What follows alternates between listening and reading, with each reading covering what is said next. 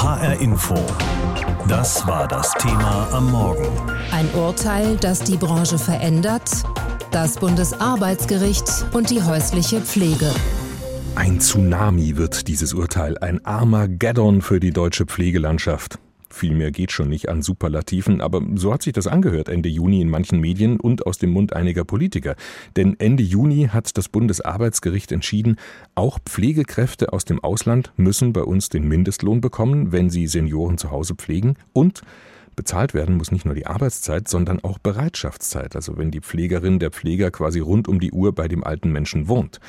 Und das hat die Politik ganz schön aufgescheucht. Kurz vor dem Wahlkampf bringt die Justiz so ein Kaliber auf die Agenda. Das hat vielen nicht gefallen. Und darüber habe ich mit Vera Wolfskämpf gesprochen. Sie ist sozusagen unsere Pflegefachkraft in unserem Hauptstadtstudio in Berlin. Frau Wolfskämpf, hat die Politik denn schon Konsequenzen gezogen aus diesem Urteil oder ist zumindest noch was geplant vor der Bundestagswahl?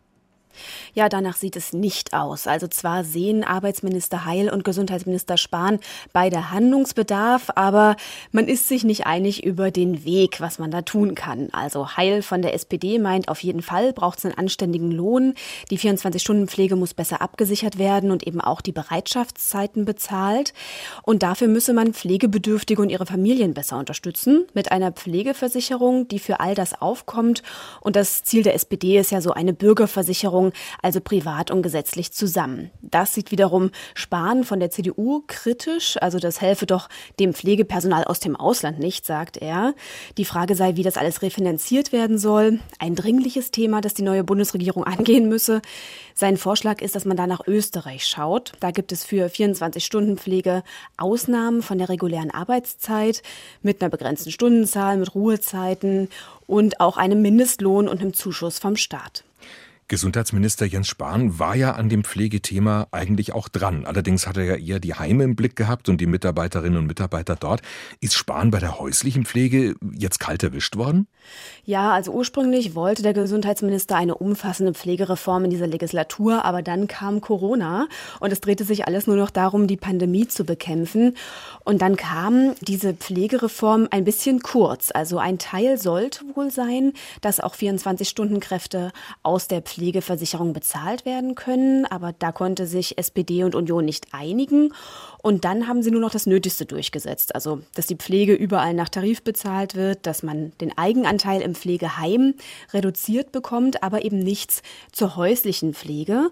Und weil das jetzt nach wie vor für viele alles kaum bezahlbar ist, begünstige das solche Rechtsbrüche, lautet auch eine Kritik an dem Reformstau. Ja, und einer, der das sehr deutlich ausgesprochen hat, war der Pflegebevollmächtigte der Bundesregierung, Andreas Wester-Fellhaus, der hatte schon im Mai darauf hingewiesen, dass es schwierig ist mit den 24-Stunden-Betreuungen, weil das eben rechtlich alles fragwürdig ist und deshalb müsse das ein Megathema der Politik werden. Und könnte das jetzt auch noch ein größeres Wahlkampfthema werden? Ein Megathema wird es im Wahlkampf wohl eher nicht. Also das ist diesmal ganz klar der Klimaschutz und ja auch die Frage, wie die Corona-Pandemie bewältigt wird, auch die Folgen für die Wirtschaft. Aber Pflege ist auf jeden Fall eines der sehr wichtigen Themen. Wenn wir uns anschauen, die Gesellschaft altert, das mit dem Fachkräftemangel wird zu einem deutlich wachsenderen Problem noch, die Kosten steigen. Also Gesundheitsminister Spahn hat selber gesagt, Pflege ist die soziale Frage der 20er Jahre. Klassischerweise ja wichtig für SPD, Grüne und Linke, die eben auch bei denen, die keine Lobby haben, Punkte sammeln wollen. Aber auch die Union weiß, dass Wahlen bei der älteren Bevölkerung gewonnen werden und hat deshalb dem Thema Pflege gleich mehrere Seiten in ihrem Wahlprogramm gewidmet. Wie unterscheiden sich denn die Wahlprogramme bei dem Thema Pflege? Ja, also bei der CDU, CSU, da findet sich nichts konkret zu dieser 24-Stunden-Pflege. Da wird man dann eher im rot-rot-grünen Spektrum fündig. Also die hatten es dann also auch schon vor dem Urteil auf dem Schirm, denn Wahlprogramme sind ja längerfristig in Arbeit. Also bei der SPD, da heißt es, dass man für rechtliche Klarheit sorgen will bei dieser 24-Stunden-Pflege. Die Linke will auch die Rechte von Beschäftigten in der Pflege in den Privathaushalten stärken, zum Beispiel über zertifizierte Agenturen, die auf Tarifverträge und gute Arbeitsbedingungen achten sollen. Und auch die Grünen sprechen von ausbeuterischen Verhältnissen und wollen das europaweit einheitlich regeln. Mit mehr Kontrolle, mit einer europäischen Sozialversicherungsnummer und einer besseren Regulierung solcher Vermittlungsagenturen. Ja, und bei den anderen Parteien, da geht es vor allem darum, Pflege auch zu Hause zu ermöglichen und dass das bezahlbar ist. Aber es gibt eben keine konkreten Vorschläge für die 24-Stunden-Pflege. Das zu regeln steht also nach dem Urteil des Bundesarbeitsgerichts dann für eine neue Regierung auf dem Aufgabenzettel. Unsere Hauptstadtkorrespondentin Vera Wolfskämpf. Wir haben gesprochen über das Thema heute Morgen bei uns. Ein Urteil, das die Branche verändert, das Bundesarbeitsgericht und die häusliche Pflege. Zu Hause alt werden und dort sterben in den eigenen vier Wänden. So viele alte Menschen haben diesen Wunsch und das können sicher auch die allermeisten gut nachvollziehen. Aber wenn Oma oder Opa ein Pflegefall werden, ist das schnell nicht mehr so einfach. Und dann heißt die Lösung oft die Polin kommt, eine 24-Stunden-Kraft, die bei der Oma einzieht und Tag und Nacht bereitsteht. Bisher ist in den allermeisten Fällen nur die Arbeitszeit bezahlt worden und auch die meistens schlechter als der Mindestlohn. Rechtlich war das schon immer eine Grauzone und vor rund drei Wochen hat jetzt das Bundesarbeitsgericht es endgültig verboten. Auch die Hunderttausende Pflegerinnen und Pfleger aus dem Ausland haben einen Anspruch auf den Mindestlohn und das auch in den Bereitschaftszeiten. Ein Urteil, das das Zeug hat, die gesamte Pflege in Deutschland auf den Kopf zu stellen. Vor der Sendung habe ich darüber mit Annemarie Fayado gesprochen. Sie ist Vizepräsidentin des Deutschen Pflegerats und vertritt die Interessen der Profis in der Pflegebranche. Und sie hat sehr schnell nach dem Urteil des Bundesarbeitsgerichts gesagt, ja, das ist gut so, das ist wegweisend. Frau Fayado, warum? Das ist wegweisend, weil wir in der Vergangenheit äh, tatsächlich sehr viel und lange auf die vollstationäre Versorgung in Pflegeeinrichtungen geguckt haben. Also wir haben sehr, sehr stark die Langzeitpflege fokussiert. Wir haben natürlich auch immer so die Randbereiche, also die teilstationäre Pflege in Tagespflegen, die Kurzzeitpflege, aber eben auch die ambulante Pflege ähm, angeschaut. Und man muss dazu sagen, dass wir natürlich einen Markt inzwischen vorfinden, wo wir eine sehr gute gute, professionelle Pflege leisten können in den Institutionen. Aber wir haben bisher noch nicht ausreichend auf den Bereich geschaut, wo wir ambulante Pflege eben auch im häuslichen Setting vorfinden. Und das heißt, dass wir pflegende Angehörige hier in diesem Setting vorfinden, die eben Unterstützung benötigen. Und da haben wir eben auch einen ganz, ganz großen Teil, der erbracht wird an Unterstützungsleistungen, der von transnationalen Betreuungskassen eben erbracht wird. Transnational heißt in dem Fall, ich glaube, wir können es ganz konkret sagen, sind vor allem Frauen und vor allem aus Osteuropa, besonders beliebt eben aus Polen. Und man muss vielleicht schon auch dazu sagen, im Grunde ist ja dieses Modell, was immer so in der Grauzone war, eigentlich ist es von äh, denjenigen, die sich darauf eingelassen haben, eine Win-Win-Situation. Also die ähm, eben die Angehörigen von Oma, Opa, die eben versorgt werden müssen, die hatten relativ ähm, relativ billige Pflege und selbst wenn die Pflegekräfte aus Polen zum Beispiel nicht den Mindestlohn bekommen haben, war es auf jeden Fall ein höherer Verdienst als zu Hause in Polen.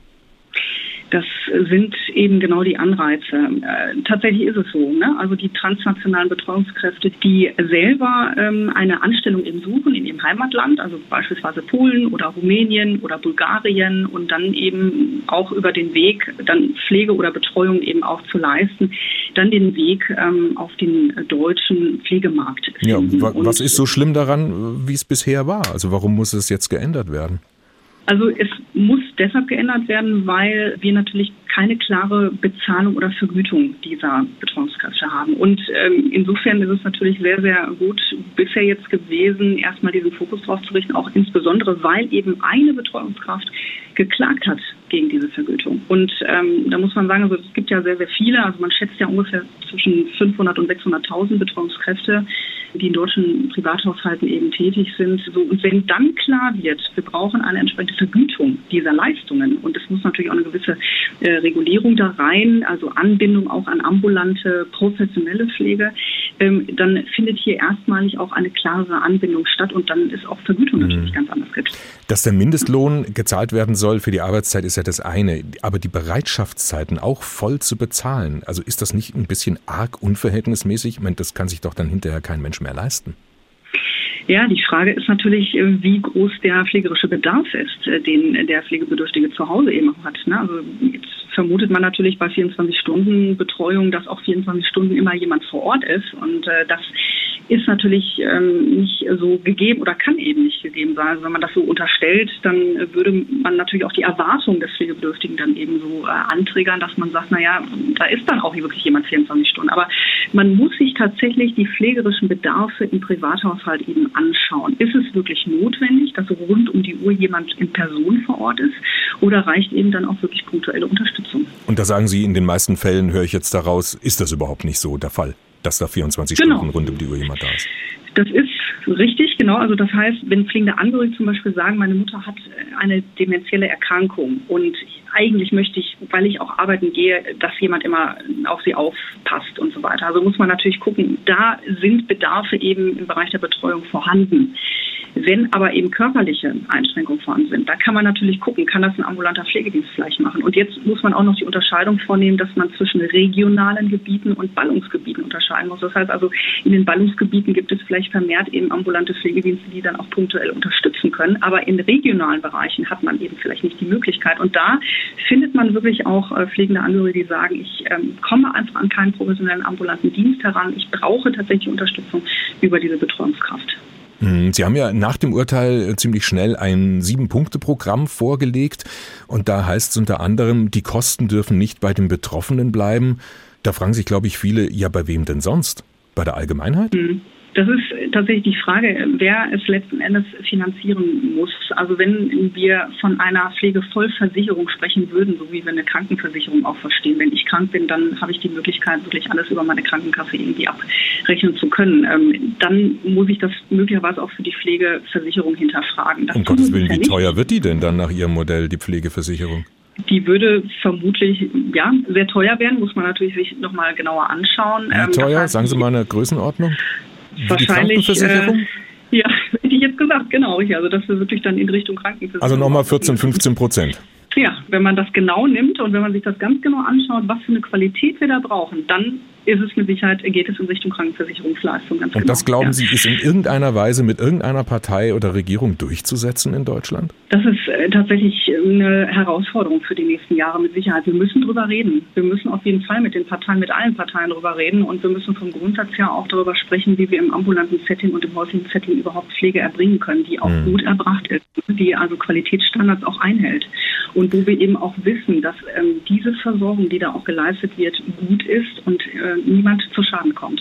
Annemarie Fayado, Vizepräsidentin des Deutschen Pflegerats. Wir haben gesprochen über das Thema heute Morgen bei uns. Ein Urteil, das die Branche verändert, das Bundesarbeitsgericht und die häusliche Pflege. 9,60 Euro, das ist zurzeit der Mindestlohn in Deutschland pro Stunde Arbeit. Drunter darf nichts bezahlt werden. Und das gilt auch für Pflegerinnen und Pfleger aus dem Ausland, die Senioren zu Hause betreuen und oft auch bei diesen wohnen. Das Bundesarbeitsgericht hat das vor rund drei Wochen geurteilt und allerdings noch etwas hinzugefügt, was die ganze Sache richtig brisant macht. Bezahlt werden muss nach Mindestlohn nicht nur die Arbeitszeit, sondern auch die Bereitschaftszeit. Das heißt, wenn eine Pflegerin aus Polen bei Oma oder Opa wohnt, wie eine Art Au-pair-Mädchen und immer und ständig da ist, wenn was ist, dann muss sie diesen Mindestlohn 24 Stunden am Tag bekommen. Das sind dann rund 230 Euro am Tag.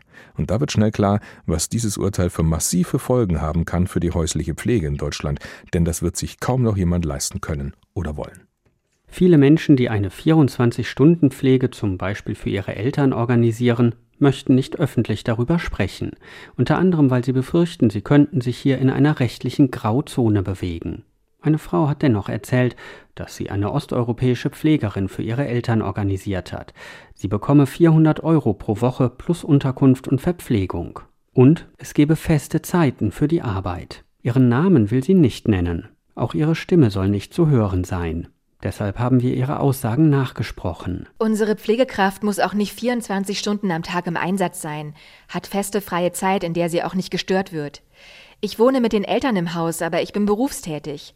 Habe das zwar reduziert für die Pflege, aber für die Zeit, die ich außer Haus bin, möchte ich gern jemanden bei Ihnen wissen. Es gibt Berechnungen von Verbänden und Pflegeexperten, dass eine rund um die Uhr Betreuung oder Pflege mit Mindestlohn zu Hause 9.000 bis 12.000 Euro pro Monat kosten könnte unter anderem auch, weil wegen Arbeits- und Pausenregelungen die Arbeit eigentlich von drei Pflegerinnen im Schichtbetrieb erledigt werden müsste. Klar ist, dass wir uns keine drei Kräfte am Tag für 12.000 Euro im Monat leisten können. Zur Not müssen wir eben kreativ sein. Wir brauchen die Pflege und Hilfe, haben aber keine 10.000 Euro oder mehr dafür im Monat. Ähnliche Gedanken und Sorgen treiben viele Angehörige um. Bundesweit werden derzeit geschätzt 300.000 Menschen, vor allem von Frauen aus Polen, Bulgarien, Rumänien oder der Ukraine, rund um die Uhr zu Hause gepflegt. Insgesamt dürften es 600.000 bis 700.000 Pflegerinnen sein, die im Wechsel bei den Pflegebedürftigen leben. Renata Föri kommt selbst aus Polen. Vor rund 17 Jahren hat sie Seniorcare 24 gegründet. Ein Unternehmen, das osteuropäische Pflegerinnen bundesweit vermittelt. Das Urteil des Bundesarbeitsgerichtes habe viele aufgeschreckt. Die meiste Zeit in unserem Beratungszentrum wird derzeit darauf verwendet, verunsicherte Kunden zu beraten und die zu beruhigen. Renata Föri sagt, sie arbeite nur mit Unternehmen, zum Beispiel in Polen, zusammen, die die Pflegerinnen fest anstellen, sie dann offiziell nach Deutschland entsenden. Es würden Arbeitszeiten im Vertrag festgehalten. Wenn darüber hinaus gearbeitet werde, müsse gegebenenfalls mehr bezahlt werden. Das Pflegegeld, das Pflegebedürftige bekommen, reicht für eine 24-Stunden-Pflege nicht aus. In der Regel müssen die Betroffenen noch zusätzlich bis zu 1200 Euro pro Monat bezahlen, wenn sie die osteuropäischen Pflegerinnen offiziell beschäftigen. Renata Föri wünscht sich, dass sie wenigstens 2000 Euro netto bekämen. Für den Kunde ist das kaum bezahlbar. Selbst bei unseren niedrigen Preisen besteht schon Problem. Wir sind zu teuer, wir bekommen ständig Absagen mit der Begründung, man habe eine private Lösung gefunden. Und damit ist nichts anderes als Schwarzmarkt gemeint. Schon jetzt arbeiten einige Vermittlungsagenturen mit Osteuropäerinnen zusammen, die selbstständig sind. Andere Agenturen haben ihren deutschen Kunden bereits angekündigt, in Zukunft auch nur noch selbstständige Polinnen oder Bulgarinnen zu vermitteln um den Mindestlohn und die Vorgaben für Arbeits- und Bereitschaftszeiten zu umgehen. Lars Hofmann über die häusliche Pflege und was mit dem Urteil des Bundesarbeitsgerichts auf die Angehörigen zukommt, wenn die sich nach wie vor eine rund um die Uhr Betreuung leisten wollen, trotz Mindestlohn und vollbezahlten Bereitschaftszeiten. HR Info. Das war das Thema am Morgen. Ein Urteil, das die Branche verändert, das Bundesarbeitsgericht und die häusliche Pflege. Weil das Alter und vor allem die Pflege ein Thema ist, das sehr viele Menschen nur zu gern verdrängen, lohnt es sich über Alternativen nachzudenken. Was wäre denn noch möglich, außer Pflegeheim oder zu Hause allein mit einer Pflegerin aus Osteuropa? Welche Wohnmöglichkeiten haben ältere Menschen, damit sie nicht vereinsamen?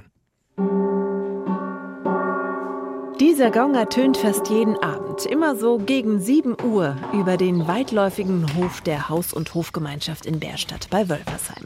Riesenscheune, Kräutergarten, Obstbaumwiese, ausgebauter Hühnerstall, Sauna, Loft, Massageräume und Werkstatt. Bis oben hoch, Und dann tönt der Gong noch einmal hoch ins vierstöckige, liebevoll restaurierte Wohnhaus. Es gibt Essen. Friedrich hat in der Gemeinschaftsküche gekocht. Ich mache einen Eintopf aus den Sachen, die noch da waren von gestern und vorgestern nicht, glaube ich. Mit 65 Jahren ist er der älteste der insgesamt elf Menschen, die hier teilweise seit über 15 Jahren als Gemeinschaft zusammenleben. Von Mitte 20 bis Mitte 60 sind alle Altersstufen vertreten. Für dich und für mich ist der Tisch gedeckt. Aber danke, lieber Gott, dass es uns gut schmeckt. Wer Friedrich fragt, ob er hier auf dem Hof seinen Lebensabend verbringen möchte, stößt auf Verwunderung und Widerstand. Denn diese Frage hat ja was mit Altsein, mit Gebrechlichsein, eventuell mit Kranksein zu tun. Ich müsste mir dann vorstellen, wie ein Lebensabend ist. Und äh, ich bin noch am Nachmittag, sagen wir mal. Und so scheinen hier in der Lebensgemeinschaft viele zu denken. Tom steht mit 57 Jahren voll im Berufsleben als Gartenbauer. Pravahi denkt mit 61 noch lange nicht daran, ihren Beruf als Tantra-Lehrerin aufzugeben. Ich glaube, dass das unsere natürliche Lebensform ist, mit anderen zusammenzuleben. Nur musst dich auseinandersetzen. Du kannst dich nicht irgendwie zurücklehnen und sagen, so, ich warte jetzt auf meinen Lebensabend. Du bist irgendwie jeden Tag gefordert mit irgendwelchen Sachen. Und das können man schon ganz pragmatische Sachen sein, wie der Friedrich, wenn er dann anruft und sagt, hier kannst du mich mal abschleppen, ähm, wie gestern. Oder ähm, das sind dann einfach irgendwie so Sachen, wo Leute hier vorbeikommen, wo einfach immer irgendwie Besuch ist. Also es ist einfach sehr lebendig. Ja.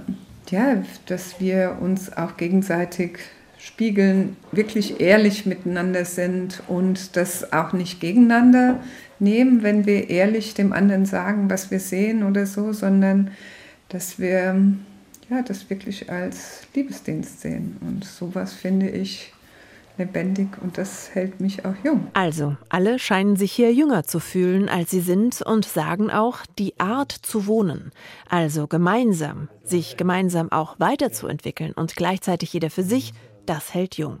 Und davon profitiert nicht nur die ältere Generation, sondern das färbt auch auf die jüngere ab. Und zu der gehört der 24-jährige Raphael. Das ist doch mega cool mit mehreren Generationen und dann äh, altert man auch nicht so schnell. Also hoffe ich es für mich auch natürlich. Und so scheint das Lebensmotto der Gemeinschaft in Bärstadt zu sein: gemeinsam leben und gemeinsam jung bleiben, anstatt gemeinsam zu altern. Und das fängt bei einer gemeinsamen inneren Haltung an, die alle hier zu verbinden scheint. Eva Rösler mit einem Beispiel aus der Wetterau, wie man auch im Alter leben kann, jenseits von Pflegeheim oder häuslicher Pflege. HR Info. Das Thema. Wer es hört, hat mehr zu sagen.